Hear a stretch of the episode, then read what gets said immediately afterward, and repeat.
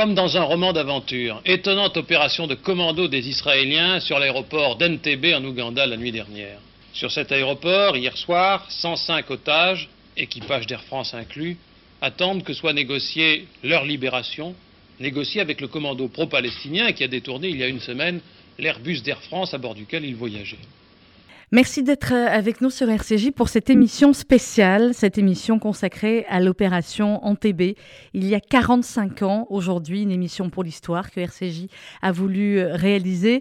Euh, et nous allons avoir des témoignages, vous allez l'entendre dans cette émission tout à fait exceptionnelle. Nous serons tout d'abord, nous serons après, pardon, euh, en compagnie de l'historien Michael Prazan, avec qui on va revenir sur le contexte euh, de l'époque, ce qu'il s'est passé exactement et comment on peut comprendre le contexte international euh, à ce moment-là. Nous serons également dans quelques minutes en ligne avec Gilbert Bokobza. Gilbert Bokobza travaillait à Air France, était le chef d'escale d'Air France à l'aéroport Ben Gurion il a eu un rôle tout à fait central dans cette opération TB. Il va vous raconter tout cela dans quelques instants. Euh, mais tout d'abord, on va démarrer avec un témoignage exceptionnel. Gilbert Veil, bonjour. Merci beaucoup d'être euh, en ligne avec nous. Gilbert Veil, merci d'avoir accepté euh, de témoigner. Vous êtes euh, l'un des ex-otages euh, d'Antébé, l'un des ex-otages de ce vol Air France 139 qui avait donc décollé en en provenance de Tel Aviv, qui avait décollé d'Athènes pour se rendre à Paris. Gilbert Veil, je voudrais que vous nous disiez d'abord pourquoi vous avez accepté de témoigner. Je sais que vous l'avez fait très très rarement depuis 45 ans euh, de devoir raconter l'histoire, euh, comment nous l'avons vécu, et comment les miracles que Dieu nous a faits sont vraiment quelque chose euh, d'exceptionnel et, et, qui ne sont pas, c'est pas des choses qui sont qui sont qui se sont passées normalement. je voudrais d'abord vous raconter comment ça s'est passé à Tel Aviv. Mm-hmm. Je crois que notre chef d'escale pourra, confirmer la chose.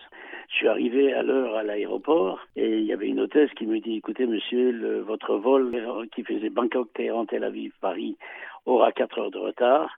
Si vous voulez, nous vous proposons un deuxième vol d'Air France. Il partira dans deux heures. Comme j'étais assez pressé, je, je dis je prends le premier vol. Ce que je veux dire, c'est que nous, euh, on comprend pas ce qu'on veut. Mon vol était le deuxième et j'ai dû hmm. prendre le premier. Les voies du, les voies, comme on dit, les voies du Seigneur sont, sont impénétrables. C'est l'expression. Impénétrables. Et, et je, je l'ai, je l'ai pris. Donc euh, j'étais dans ce, dans ce vol. Vous, vous aviez quel âge, Gilbert, à l'époque, et vous faisiez quoi dans la vie si je vous dis que j'avais 45 ans de moins. Ça, je sais. non, euh, j'avais, j'avais 28 ans. Vous aviez 28 ans. Et vous faisiez quoi dans la vie? Euh, J'étais dans le diamant. J'avais un bureau à Paris mmh. à l'époque, je travaillais à Paris, j'habitais, j'habite en Belgique. Euh, voilà. Et donc, nous avons pris ce vol. Oui. Vous connaissiez des gens dans l'avion ou pas du tout? Dans l'avion, quand on est monté, j'avais, il y avait un couple américain qui était avec nous, qui était dans le même hôtel. C'est tous, les autres, je ne les connaissais pas. D'accord. Donc vous montez dans l'avion pour un vol a priori normal, comme d'habitude. Euh, on m'a pas, je ne savais pas qu'il y avait une escale à Athènes. D'accord. Je ne sais pas si je l'aurais pris, si je l'aurais pas pris, mais enfin bon, de toute façon je ne le savais pas. On a atterri à Athènes. Quand on a atterri à Athènes, il y a quelques passagers qui sont descendus et quelques mhm. passagers qui sont montés. J'ai vu rentrer les terroristes sans savoir qui ils étaient et ils se sont assis à côté d'une famille qui avait un enfant à l'époque, ce gosse avait 6 ans. Et il a demandé aux terroristes, il avait deux gros sacs, qu'est-ce que vous avez dans vos sacs? Alors, il lui dit, on a des dates pour toi, des grenades pour tes parents. Incroyable. Alors, dans l'avion Gilbert Veil, il y a 246 passagers, 12 membres d'équipage les terroristes qui sont montés euh, dans l'avion. Euh, parmi eux, il y a deux membres euh, du FPLP et deux Allemands. Je crois que c'était à 12h30 que le vol est détourné. Comment ça se passe? Qu'est-ce qu'ils disent? Qu'est-ce qu'on comprend? de la bande qui faisait partie. oui, de la bande. Bon, il faut se rappeler de la bande Bader. La bande Bader, exactement. Qu'est-ce qu'ils disent? Comment ça se passe? Eh ben, l'avion a décollé. Quelques minutes après le décollage, quand les quand les voyants lumineux se sont mis euh, qu'on peut fumer, parce qu'à l'époque on pouvait encore fumer dans les avions, euh, j'ai vu revenir de première classe euh, des gens avec les bras en l'air. J'ai pas compris où j'étais.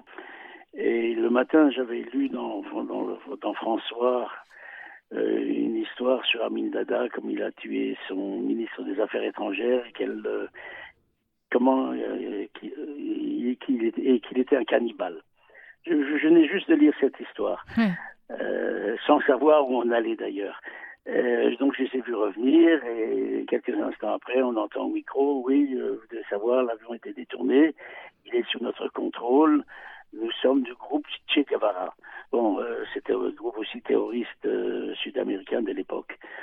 Euh, je ne savais pas ce que ça voulait dire et après un certain moment, on nous a fait lever notre place, on s'est assis dans les travées mhm.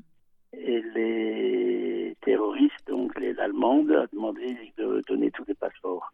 Et quelques Israéliens qui avaient double nationalité ont essayé de déchirer l'Israélien et ont donné le passeport français. On a tourné pendant un certain temps au-dessus du désert. Je ne savais pas où on atterrissait. Hmm. On a atterri à ce moment-là à Benghazi. En Libye, à Benghazi, où ils ont, où il y a eu, je crois, le réapprovisionnement en carburant. Vous êtes resté 7 heures. Oui, non, mais je crois que c'était plus, plus, euh, c'est pas le carburant puisqu'on est resté assez, on est resté assez longtemps à Benghazi. Si, hmm si je me rappelle bien les heures, on devait être euh, autour de 3-4 heures, on a atterri, on est reparti le soir à 11 heures. Hmm. Donc c'était un peu plus qu'une escale technique. Parce que quand on a atterri, nous avait interdit de regarder par les hublots. Et comme j'étais assez curieux et les terroristes sont descendus de l'avion, j'ai ouvert les hublots et j'ai vu qu'ils se sont embrassés avec les militaires qui attendaient en bas. Hmm. Qu'est-ce que vous ressentiez à ce moment-là, Gilbert Veil, dans l'avion, vous et les gens autour de vous? Euh, je, vais vous dire, j'étais jeune, c'est très difficile à dire. Euh, on le subit, on va avec, on n'a pas le choix. Il faut subir. Euh, c'est très difficile à dire. Euh, hmm. On va, on, fait, comme on dit, on fait avec. On fait avec. Et vous avez fait avec beaucoup plus longtemps que je pense que vous imaginiez peut-être au départ. On se dit une prise d'otage, ça va durer quelques heures. Euh, on ne savait rien du tout, on n'a rien compris. Je dis pas qu'on n'a rien compris. Hmm. On, était dans, dans le, dans le, dans le, on savait, on savait pas du tout où on allait aller, qu'est-ce qu'on allait faire, qu'est-ce qu'on voulait de nous, rien. On ne savait rien. À 11 heures, on est reparti et ils nous ont dit on va vers euh, Kampala. Et moi, je, comme j'étais dans le à l'époque, j'ai compris Kinshasa. Bon, parce que j'étais peut-être un peu dans les patates, je sais pas. Et je me suis dit, bon, à Kinshasa, euh, il y a des relations diplomatiques avec euh, la Belgique, donc je c'est pas trop grave, puisque on a vu à ce moment-là que ça commençait déjà à devenir politique. Je dit, bon, c'est pas trop grave, mais ils ont répété Kampala, alors là, je me suis dit, là, c'est plus grave. Comme j'avais juste lu le matin l'article sur Amin Dada, là, c'est, là, on est dans un pays, euh, pas sympathique. Hmm. Dangereux. Oui, clairement. Euh, clairement. Est-ce que dans l'avion, comment vous étiez, euh, comment vous étiez traité? Est-ce que il faut donner à manger, à boire? Est-ce que ah, les ils ont donné à manger, mais personne, mais personne, personne n'a mangé. Hmm. À Benghazi, on a reçu deux bouteilles de boîte, pardon, euh, de Pepsi Cola. Hmm dit à ma femme, euh, j'ai dit, ces deux boîtes, on va les garder pour le Shabbat prochain. On va pas les boire maintenant, on va les garder pour la semaine pour euh, Shabbat. Et c'est ce que hmm. j'ai fait. Donc vous étiez avec votre femme, Gilbert, on ne l'avait pas spécifié au début. Qu'est-ce qu'on se dit dans, ce, dans ces moments-là, quand vous êtes tous les deux dans cet avion avec euh, d'autres otages? Bah, Écoutez, comme je vous ai dit, on fait avec, il n'y a pas le choix. Euh, on n'a pas à s'énerver parce que ça ne sert, ça ne sert absolument à rien. Hmm on n'est plus maître de soi et on doit on doit écouter, si on peut faire, je peux m'exprimer ainsi, on doit écouter les, on est aux ordres des, terroristes. qui font ce qu'ils veulent et euh, eux sont armés et nous on peut rien faire. Alors quand vous arrivez euh, en Ouganda, euh, Gilbert euh, Veil, vous êtes, vous allez me confirmer, vous êtes évacué dans le hall de transit de l'aéroport, c'est bien ça Non, ça? c'est pas non, non, on, a, on a atterri le matin, mhm. on a atterri vers 6 heures du matin, mmh. que faisait encore nuit, et quand on a atterri, j'ai vu par le hublot un soldat ougandais habillé en grand pont qui dirigeait l'avion vers euh, au devait aller. Donc là, on a pris une direction totalement opposée en Afrique et le commandant n'avait pas de, le plan d'atterrissage des pistes à Entebbe. il a fait appel en vol. Il dit est-ce que quelqu'un aurait des pistes d'atterrissage de euh, mhm. Et il y a un vol d'un avion de la compagnie libanaise qui, lui a, qui a donné le plan. À l'époque, il y avait trois personnes dans le dans le cockpit, et donc le commandant de bord, le, le copilote et le, et le mécanicien. Les trois ont dessiné les pistes et ils ont vu la même chose, donc ils ont pu atterrir. D'accord. Comment ensuite ça s'est passé pour vous, Gilbert Veil? On sait qu'il y a eu plusieurs euh, phases de libération euh, d'otages jusqu'à la libération euh, finale. D'abord, on, est encore dans l'avion. de 6h à 4h de l'après-midi, on est resté dans l'avion. Alors à ce moment-là, on a commencé quand même à manger un petit peu quelque chose, ceux qui pouvaient manger, enfin qui voulaient manger. On a, pris les repas du soir de, de la veille. Et comme je suis je voulais mettre mes, mes et, je sais pas pourquoi, je les avais pas avec moi, je les ai mis dans les bagages. Ce qui ne m'arrive jamais. Et le couple américain qui se trouvait derrière moi, je, lui ai dit est-ce que tu pourrais me prêter mes, tes Il m'a prêté mes tefilines, ses pardon, et je suis, je les ai mis, lui les a mis. Après, je suis passé dans l'avion et j'ai dit je ne suis pas rabbin et je ne suis pas Loubavitch, ceux qui veulent mettre les tefilines peuvent les mettre. Euh, petite anecdote, il y avait un, juif qui a vécu la guerre, qui devait avoir aux alentours de 70-80 ans, qui m'a dit, à l'époque, je voulais pas les mettre, mais euh, dans la semaine, il me dit, écoute, euh, je vois que la situation est sérieuse. Depuis la guerre, j'ai pas mis médecine. Est-ce que tu veux m'aider à les mettre? Je lui ai dit, mais quand tu arriveras à Paris, tu les mettras aussi tous les jours. Incroyable. Incroyable. Les terroristes vous ont dit quelque chose à ce moment-là quand ils vous ont vu Non, non, mais je veux dire, ils n'ont rien dit. Moi, je suis resté avec la kippa dans l'avion. J'étais assis devant. Euh, comment j'étais assis devant, j'ai dit, je l'aurais enlevé. S'il m'avait pas vu, je l'aurais enlevé. Mais comme il m'avait vu, j'étais assis devant, j'ai dit, je joue pas la comédie, ça sert à rien de jouer la comédie. Le couple américain qui était derrière moi euh, a enlevé sa kippa, mais il est resté jusqu'à la fin aussi. Alors, comprenez, c'est pas, c'est pas ça qui a changé. Vous n'avez pas du tout joué la comédie, clairement. Alors vous, comment vous avez été libéré? Je l'ai gardé jusqu'à la fin. Oui, ouais. Comment vous avez été libéré, vous, avec, euh, avec votre épouse Gilbert? Euh, ben, écoutez, euh, on regardait jusqu'à la fin, comme les Israéliens. J'ai été libéré avec l'armée israélienne. Donc, euh, j'ai vu exactement tout ce que les Israéliens ont, vécu. J'ai, à un moment, le mercredi après-midi, ils ont libéré les vieillards et les enfants. Mhm. Et à l'époque, on les, les enfants étaient inscrits sur les passeports des parents, plus comme aujourd'hui où chacun son propre passeport. À l'époque, les enfants, jusqu'à je crois, de 15 ans ou 18 ans, étaient sur les sur le passeport des, parents. Oui, oui. Et donc, ils sont venus chez ma femme et moi. Ils me disent Où sont vos enfants? Ils ne sont pas là, alors vous restez. Donc vous avez vu l'opération en TB, vous avez vécu cela avant l'opération, Avant l'opération, j'ai vu tout à fait autre chose. On était dans, une salle, donc le mercredi, euh, pardon, c'était encore mardi à l'époque, c'était mardi. On était dans une salle qui était relativement petite, euh, on était 250 et plus. Euh, c'était et alors ils ont les soldats ougandais sont venus, ils ont cassé un mur, ils sont mis un thé dans le mur pour qu'on ne puisse pas passer. Je n'ai pas compris ce qu'ils faisaient. Terroriste allemand de venir avec un paquet de passeports qui avait exactement la même le même format et la même couleur. Et ils à appeler les gens l'un après l'autre. J'ai vu que c'était tous les tous les Israéliens qui passaient. Mhm. À ce moment-là, une fois que tout s'était passé, l'Allemand vient chez moi, toi et ta femme, venez là-bas. Et je lui ai dit ça, je me suis caché de l'autre côté de la salle, elle est revenue, je t'ai dit de venir d'aller là-bas. On m'a mis moi, on a mis ma femme et le couple américain aussi, et encore quelques jeunes français. Le, je me suis endormi, je suis, à l'époque j'étais très nerveux, enfin plus nerveux qu'aujourd'hui, et je me suis endormi, je ne sais pas comment j'ai fait pour m'endormir, et j'ai eu un rêve. J'ai vu mon père aujourd'hui décédé depuis 52 ans.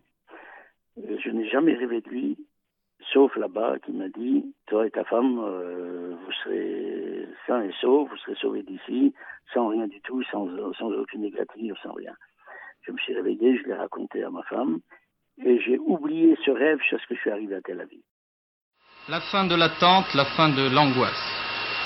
Les 14 Français qui se trouvaient parmi les derniers otages des Palestiniens, avec eux les 12 membres de l'équipage de l'Airbus d'Air France, ont été longuement acclamés. Les embrassades des retrouvailles, les larmes de joie mêlées à des vivas pour Israël, des hurrahs pour l'équipage. Alors Gilbert Veil, euh, on a en duplex de l'autre côté, je crois que vous vous êtes jamais parlé, que finalement, alors que vous avez vécu évidemment différemment, mais vous étiez tous les deux au cœur de ce qui s'est passé aujourd'hui, il y a 45 ans. Gilbert Bokobza, bonjour. Bonjour. Merci d'être avec nous. Vous, vous êtes à Tel Aviv.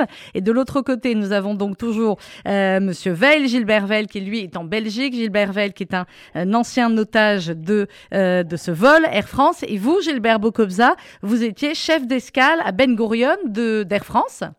Oui, c'est un peu plus compliqué. J'étais adjoint du chef, adjoint du chef d'escale qui était en vacances. Donc Ouais. j'étais le chef d'escale et j'avais l'autorité sur tout ce qui se passait à Tel Aviv pour Air France. Alors, comment ça s'est passé? Comment vous avez été informé Eh qu'il y avait voici, une prise euh, d'otage? Donc ma journée a commencé, aussi étonnant que ça paraisse, à minuit Oui. Donc j'avais la responsabilité de l'aéroport avec le personnel pour l'enregistrement sur ce vol depuis euh, minuit, une heure du matin, et j'étais là-bas. Donc j'accepte des passagers, mais je sais que après ce vol, décollant vers 10 heures du matin, j'ai un vol Airbus 300 qui est arrivé la veille de Paris via Athènes à Tel Aviv et qui repart le matin vers 10 heures du matin vers Paris avec la même escale à Mhm. Athènes. Donc je euh, suis le responsable du vol qui part à 10 heures du matin et le commandant de bord, Michel Bacos, Oui. que je connais personnellement. Pourquoi je le connais personnellement? Parce que j'avais l'habitude, à l'époque, il n'y avait pas tous les computers qui peuvent transmettre de l'avion directement et tout ça. J'ai calculé un plan de vol et euh, je lui apporte ce plan de vol pour un départ à 10 heures. On, est à peu près à 9 heures, 9 heures, 8 heures et demie du matin, à 9 heures. Il est à- dans la dans le cockpit avec le copilote et le mécanicien, je lui apporte ce plan de vol. Mais je connais Michel Bacos pour une autre raison. Oui. Parce que il venait presque tous les mois à Tel Aviv, l'équipage allait dormir à l'hôtel et repartait le lendemain sur un autre. Je l'ai connu d'une manière très euh, sympathique parce que j'apportais toujours le plan de vol au commandant. Et là, un jour, je lui apporte le plan de vol, je ne le connaissais pas. Mhm. Et je lui dis, voilà, commandant, voilà le plan de vol. Il me dit, quel est votre nom? Je lui dis Gilbert Bokobza. Voudrais qu'on parle justement de Michel Bacos, le commandant de bord. Euh, Gilbert Veil, vous qui, je le rappelle, est un ex-otage et qui était dans l'avion, comment était euh, Michel Bacos avec ses passagers? D'abord pour moi, euh, comme je mangeais cachère et je mangeais rien, donc je mangeais un peu de pain et des bananes. Il est venu chez moi, il dit Monsieur, je vous demanderai de manger parce que ça faisait ça fait quelques jours que vous ne mangez pas. C'était juste quelques tranches de pain, enfin quelques petits pains, disons, et avec des bananes. Je vous dis, la- l'attitude des autorités ougandaises a été de nous, de nous fournir ce confort, euh, petit confort matériel décent pour qu'on puisse dormir. Il y avait quand même des enfants, des femmes. Vous avez eu des contacts avec le président Amin Dada? Le président Amin Dada est venu nous voir lui-même. Il nous disait qu'il était en contact avec différents pays, sans les nommer, et qu'il déployer ses efforts pour résoudre la question. Gilbert Bokobza, je voulais qu'on revienne à votre rôle euh, ensuite pendant effectivement la prise d'otage et pendant la fameuse opération TB. Là, on a parlé de, euh, de, de la prise d'otage en elle-même, euh, mais on va parler de ce qu'on appelle donc l'opération TB. Euh, il y a les négociations. On le sait, au début, Israël ne veut pas discuter avec les ravisseurs. Euh, et puis ensuite, il y, a, y a plusieurs vagues de libération. Et pendant ces négociations, eh bien, Israël va préparer secrètement cette fameuse opération militaire qui reste dans l'histoire euh, des opérations militaires cette opération militaire pour euh, eh bien, euh, sauver, libérer les derniers otages restants avec ces fameux euh, commandos du Sayeret Malkal dont le chef était Yoni Netanyahou, donc on reparlera un petit peu plus tard. Alors Gilbert Bokobza, je voudrais que vous me parliez de votre rôle, vous, dans cette opération TB et dans les relations finalement avec les, commandos israéliens. Eh bien, ce qui se passe, c'est que l'autorité israélienne ne voulait pas discuter avec l'ambassadeur de France. Il voulait discuter avec moi, qui était que israélien. Je n'étais pas français et je n'avais pas demandé la nationalité française. Et j'étais à l'armée, j'étais sergent-chef, j'avais fait un cours d'officier et le Mossad décide de ne parler qu'avec moi et d'être l'intermédiaire entre lui et l'ambassade. J'accepte Mhm. et donc je suis persuadé que il n'y aura pas, je ne sais pas qu'il va y avoir une, euh, euh, le fameux NTB, le fameux Bien sûr, l'opération. ouais. euh, secours donné par l'armée d'Israël. Je ne le sais pas. Par contre, Je suis le premier à le savoir lorsque la nuit, à 2 heures du matin, je reçois un coup de fil, je suis réveillé et le Mossad me demande, ou le Mossad ou l'autorité israélienne me demande de dire au, à l'ambassadeur de France que euh, l'armée israélienne est maintenant à NTB, qu'ils vont décoller depuis le Kenya, qui est de l'autre côté. Ils vont décoller et traverser l'Afrique et survoler un territoire français qui est Djibouti. Donc, ils doivent avoir l'autorisation et mhm. ils sont à très basse altitude. Donc, ils veulent que j'informe l'ambassade. Maintenant, la France sait que il y a eu un TB et le, la même personne, euh, un quart d'heure après, me téléphone et me dit de euh, m'organiser pour prendre l'équipage. Ils sont 12, les trois du cockpit plus les neuf, et de venir les chercher dans la base aérienne de Ben Gurion. Mhm. Et c'est comme cela que je suis à, l'arrivée de l'avion. De l'avion, c'est incroyable. Et, que, euh, que j'accueille euh, l'équipage. Mhm. Et ben voilà. Et ben voilà, la réponse est claire. Gilbert Bocobza, restez en ligne avec nous. Gilbert Veil, malheureusement, je vais, je vais vous dire au revoir, ce qu'il faut qu'on appelle sur la troisième ligne euh, Michael Pravant pour faire un point un peu plus historique. En une minute, Gilbert Veil, je sais que ça vous tenait à cœur. Évidemment, c'est euh, Tzal qui vous a libéré, c'est Yoni Netanyahou avec ses commandos. Mais vous, vous nous l'avez dit depuis le début. Oui, bon, euh, quand les Israéliens sont arrivés, d'abord, euh, je ne sais pas, j'étais couché euh, sur un matelas. Il y a un des terroristes qui est rentré, qui était à l'extérieur, qui n'était pas des plus sympathiques et des plus gentils. Donc, euh, il est allé aux toilettes et il est revenu. Et à ce moment-là, les Israéliens ont dit, euh, tout était minuté chez eux. Euh, nous avons eu deux minutes de retard. Ces deux minutes de retard étaient le temps que, cette, euh, que ce terroriste aille aux toilettes et revienne des toilettes. C'est un gars armé avec euh, une mitraillette, grenade et revolver. Et si les Israéliens étaient arrivés à l'heure, ils seraient rentrés dans le terminal, lui était de l'autre côté, il aurait pu tirer sur nous et faire beaucoup de dégâts. L'Allemand a vu ce qui se passait, elle a sorti. Moi, je venais de quitter le matelas où j'étais couché par terre. L'Allemande a pris une grenade et l'a dégoupillée et l'a jetée. Pasco Cohen, qui était euh, là avec ses deux gosses, c'était mon voisin, mon, voisin de matelas, si on peut dire ça, s'est levé pour protéger sa femme qui avait fait une fausse couche le matin. Et il, il s'est levé pour la protéger, pour se coucher dessus. Au mhm. moment où il se lève, il a attrapé la grenade dans le dans le ventre. Et en sortant, il m'a dit, les Israéliens l'ont mis sur une chaise à la sortie. Moi, je suis sorti un des derniers. Euh, ne me laisse pas là, ne me laisse pas là. Et il est mort avant d'entrer dans l'avion. Euh, dans l'avion, j'ai vu euh, Yoni. Comme je suis sorti, il était encore euh, couché devant la porte. il venait de recevoir une rafale de mitraillette du, de la tour de contrôle. autre chose, on n'a pas entendu les avions arriver. C'est un miracle également. Pourquoi on n'a pas entendu? C'est très simple. Le vent soufflait de l'autre côté. Autre, euh, le pilote de notre avion, oui, s'est arrêté sur le tarmac.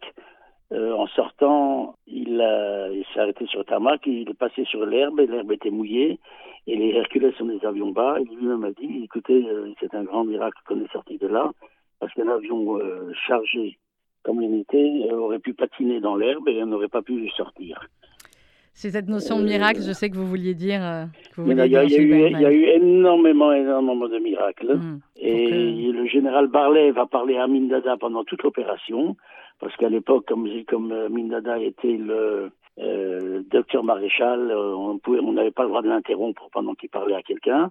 Donc pendant toute l'opération, qui a duré plus presque une heure, il l'avait au téléphone et on pouvait pas, il pouvait prendre donc personne n'a pris une directive euh, contre ce que les Israéliens ont fait, tirer pas tirer, ils savaient pas quoi faire. On a laissé, on l'a, ils l'ont laissé. À la fin, Barlev a dit, écoute, va voir l'aéroport ce qui se passe, ils sont partis. Et eh bien voilà. Et les Israéliens, les Israéliens ont fait sauter les MiG qui étaient là-bas parce qu'ils avaient deux MiG. Je me suis dit, bon, on rentre dedans, nous on vole pas très vite avec ces avions et ils peuvent nous rattraper, ils les ont fait sauter. Gilbert Veil, On a été très très heureux d'avoir votre témoignage ce matin. On est heureux de vous savoir en bonne santé, 45 ans après ce que vous avez. écoutez, ce que, je voudrais avoir, si vous pouvez me le donner plus tard, euh, bon, ça n'a rien à faire avec l'émission, je voudrais bien avoir le numéro de téléphone de M. Bocobza. Bien sûr. Vous êtes d'accord, M. Bocobza Vous allez pouvoir vous parler comme ça tous les deux, 45 ans après ce que vous avez vécu, l'un dans l'avion et l'autre. Mais oui, aucun rapport, vous ne pouviez pas. mais bien sûr que non, vous n'aviez rien en commun. Vous avez juste été dans cette histoire. Toute l'histoire en TB est un puzzle pour moi il me manque encore certaines pièces. Alors Exactement. Peut-être qu'il va me donner. Peut-être qu'il va Et me ben voilà. je vous donne, je vous donne les contacts à tous les deux hors antenne. Vous allez pouvoir en parler. Merci beaucoup. Il n'y a pas de problème. Vous, Merci beaucoup, Monsieur Veil. Oui, tout à fait. On vous appelle plus tard et on vous donne tout cela. Je vous remercie. Merci beaucoup à vous. Bonne journée. Merci d'avoir euh, témoigné sur RCJ pour cette émission spéciale euh, en TB.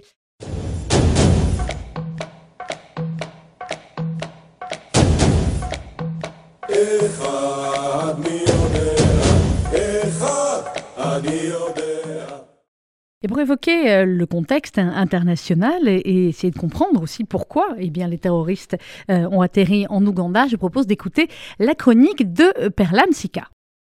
Mais que diable est-il allé faire dans cette galère? C'est peut-être la question qu'on aurait dû poser à Idi Amin Dada, président de la République d'Ouganda, lors de l'opération Entebbe de 1976 car si son implication dans l'épisode qui opposa l'armée israélienne aux terroristes du Front de libération de la Palestine est manifeste, sa position reste pour le moins complexe. Nous sommes le 27 juin 1976. En partance de Tel Aviv pour Paris, le vol 139 d'Air France fait une escale à Athènes. Parmi les passagers se, se cachent quatre pirates de l'air qui, une fois à bord, prennent l'avion en otage et le détournent pour réclamer la libération de prisonniers pro-palestiniens. Après plusieurs va-et-vient aériens, l'avion se pose à Entebbe, en Ouganda, où trois autres terroristes palestiniens déjà sur place rejoignent le commando. Les passagers sont débarqués et installés dans un aérogare désaffecté sous la surveillance de l'armée ougandaise. Si cette surveillance semble plutôt menaçante, Idi Amin Dada visite pourtant les otages presque tous les jours et leur fournit eau, nourriture et matériel. Lui, qui entretient de bonnes relations avec la France, elle-même impliquée dans les négociations avec le commando. Lui, qui soutient depuis quelques années déjà les mouvements palestiniens, se donne le rôle de médiateur. Mais cette position n'est pas anodine. Si elle constitue pour Amin Dada l'occasion de s'affirmer à échelle internationale, elle consomme également la rupture entre Israël et la République d'Ouganda advenue quelques années plus tôt. Retour en 1971 le général Idi Amin Dada renverse le président ougandais Obote et s'empare du pouvoir. Dans ce retournement, très bien accueilli par les puissances occidentales, l'armée israélienne joue un rôle important. Tsahal, qu'Amin Dada a largement côtoyé lors de sa formation en tant que parachutiste, participe en effet aux télécommunications nécessaires à ce coup de force. L'implication d'Israël dans la politique ougandaise n'est pas étonnante. Depuis 1962, année de l'indépendance du pays, l'État hébreu envoie ses conseillers militaires pour former l'armée ougandaise et de nombreuses sociétés investissent dans l'économie ougandaise, dont, ironie politique, dans la construction de l'aérogare d'Antébé.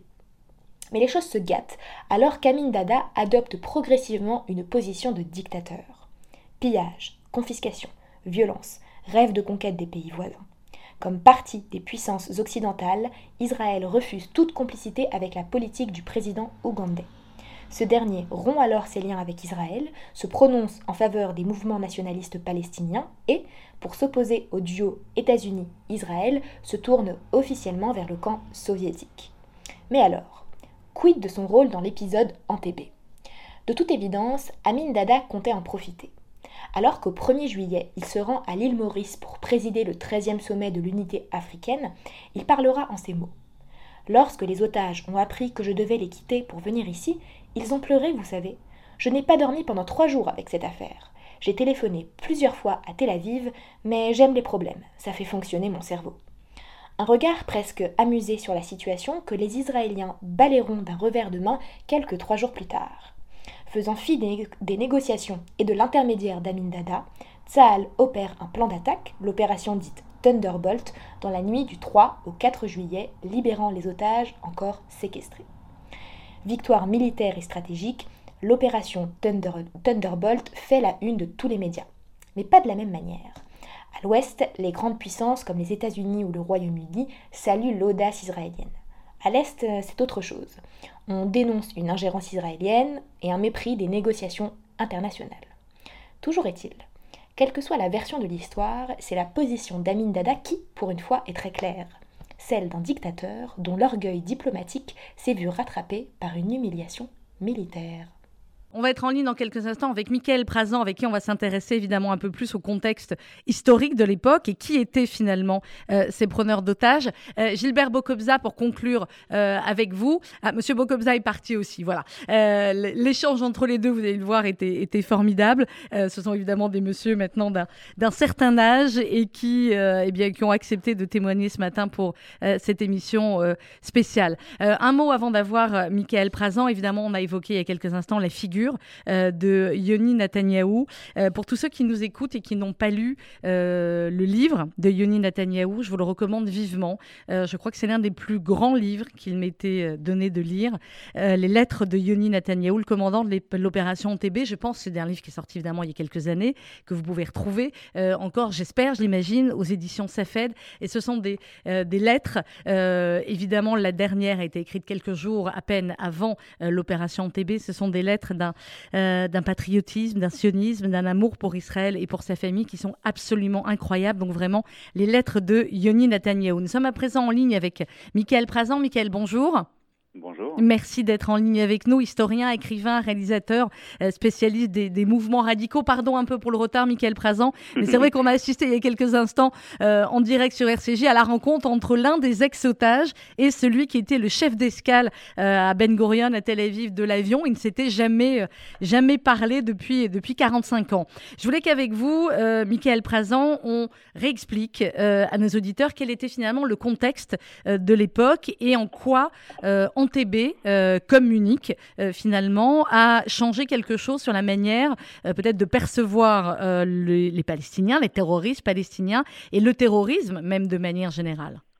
Alors le contexte il est assez complexe puisque on a effectivement une, une centrale palestinienne, l'OET, qui rassemble plusieurs organisations, dont une organisation révolutionnaire, euh, a priori euh, laïque, dirigé par un binôme, Georges Abache, et Wadi Haddad, qui lui dirige, disons, la branche internationaliste de cette organisation, qui s'appelle le FPLP, le Front populaire de libération de la Palestine. À partir de la fin des années 60, il va y avoir un certain nombre de, de, démarchages euh, dans certains pays occidentaux, euh, pas que d'ailleurs, parce que certains vont être envoyés aussi euh, haranguer les étudiants japonais, mais il y a des contacts pris en Allemagne, en Italie, dans différents pays. L'idée étant de créer un groupe internationaliste rassemblant des organisations radicales, pour la plupart d'ailleurs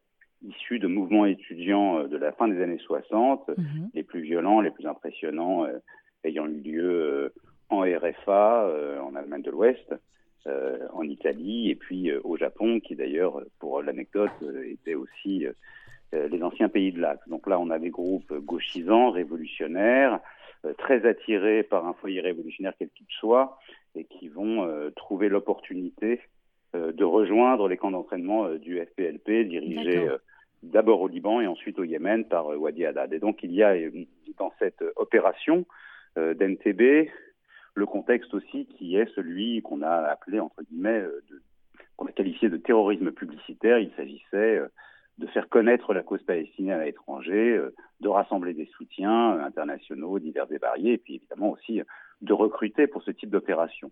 Donc on a la constitution, dans le cas de l'opération d'NTB, d'un commando mixte avec quelques Palestiniens du FPLP, et puis des membres allemand des euh, cellules révolutionnaires dirigées par euh, Wilfried Bose, dit Bonnie Bose, euh, et sa petite amie Brigitte Kuhlmann.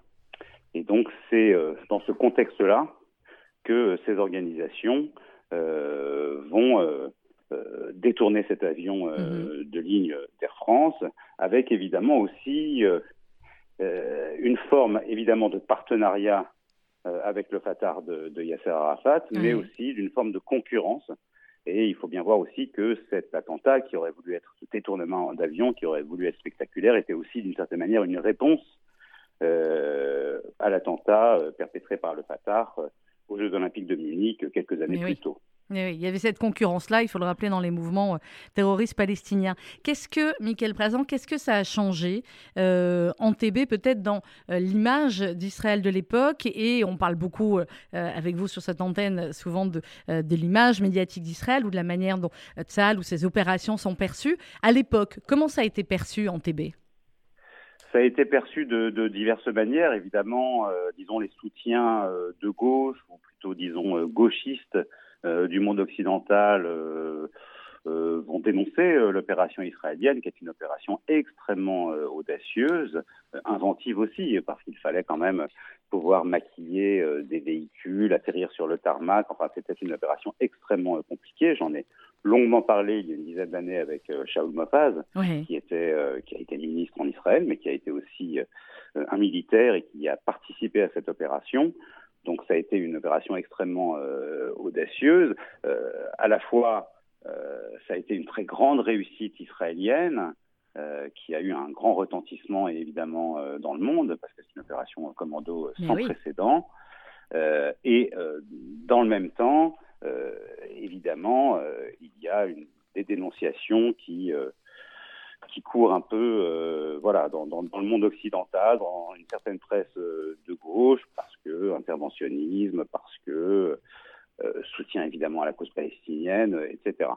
Donc il y a eu, disons, ce, ce, ce double, finalement, cette double évaluation de cette opération qui court encore d'une certaine manière euh, jusqu'à aujourd'hui, euh, mhm. toujours dans, dans, le monde occidental.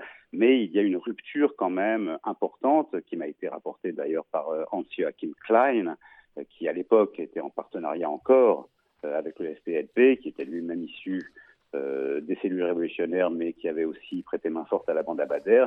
Et lui étant allemand, évidemment, lorsqu'il entend ce qui se passe, c'est-à-dire la question de la, de la, sélection entre les passagers juifs et non juifs, euh, euh, il évoque pour lui, euh, dans, dans, dans, le, dans le, souvenir d'un Allemand né après la Shoah, euh, la sélection d'Auschwitz, et pour lui, c'est le point de rupture. Donc ça va être quand même aussi une rupture, disons, dans ce terrorisme publicitaire euh, qui rappelle dans sa manière de procéder à cette sélection par des gauchistes qui, a priori, avaient pris les armes avec eux-mêmes le souvenir de la Shoah et de plus jamais ça, donc il y a une forme de retournement de l'histoire, d'une forme d'ironie macabre euh, qui va aussi euh, désagréger un certain nombre de soutiens à ce moment-là euh, à ces groupes terroristes euh, et à la cause palestinienne. Et cette alliance, effectivement, entre certains Allemands et certains terroristes palestiniens. Dernière question, Michael Présent. Là, c'est peut-être plus au, réalisateur que je vais m'adresser plutôt qu'à euh, l'historien et à, l'écrivain. Euh, il y a eu des films sur Antébé, sur la figure de Yoni Netanyahou. Je conseillais à nos auditeurs il y a quelques instants. Il y a aussi toute une mythologie, entre guillemets, autour de cette opération d'Antébé, autour de Yoni Netanyahou, autour de, de ses exploits, finalement, de l'armée israélienne et, et les films qui en ont découlé. Bienvenue à NTB en Ouganda. Nous exhortons tous les révolutionnaires à attirer l'attention du monde entier sur la lutte du peuple palestinien. Il y a 239 passagers à bord, dont 83 Israéliens. Des Allemands qui détournent un avion rempli d'Israéliens, de Juifs. Oui, il y a eu, bon, évidemment, c'est une, une, histoire très, très romanesque, très héroïque aussi d'une certaine manière. Il y a eu de nombreux films, de nombreux documentaires, et notamment, je ne me souviens plus du titre il y a quelques années, un film allemand qui était une, très belle reconstitution euh, de cette opération, de cette, ce détournement d'avion.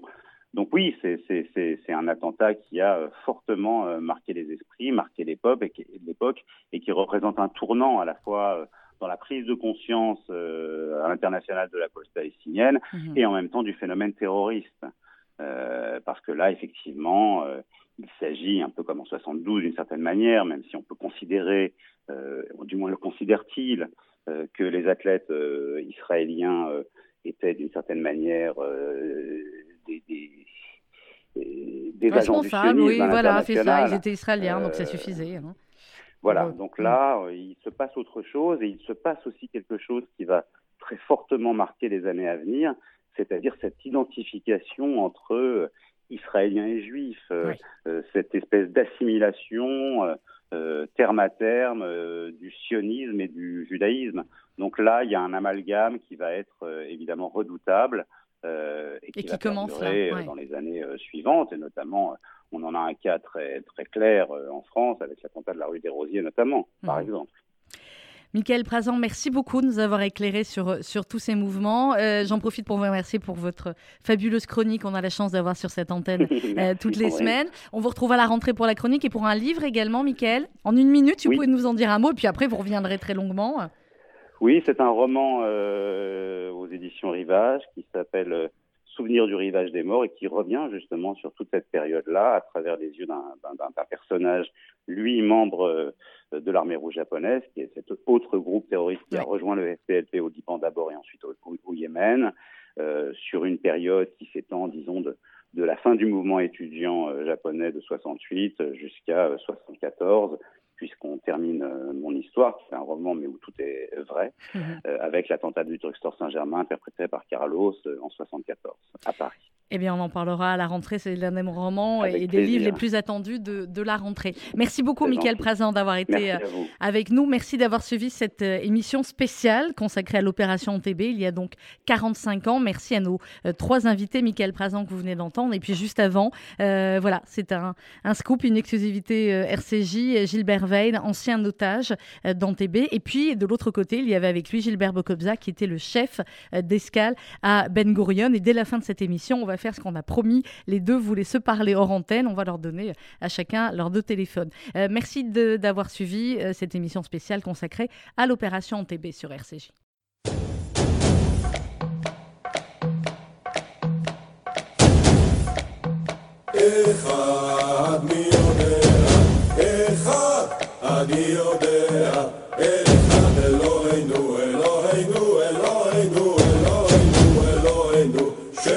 בשמיים ובארץ. שניים מי יודע, שניים אני יודע, שני לוחות הברית, אחד אלוהינו.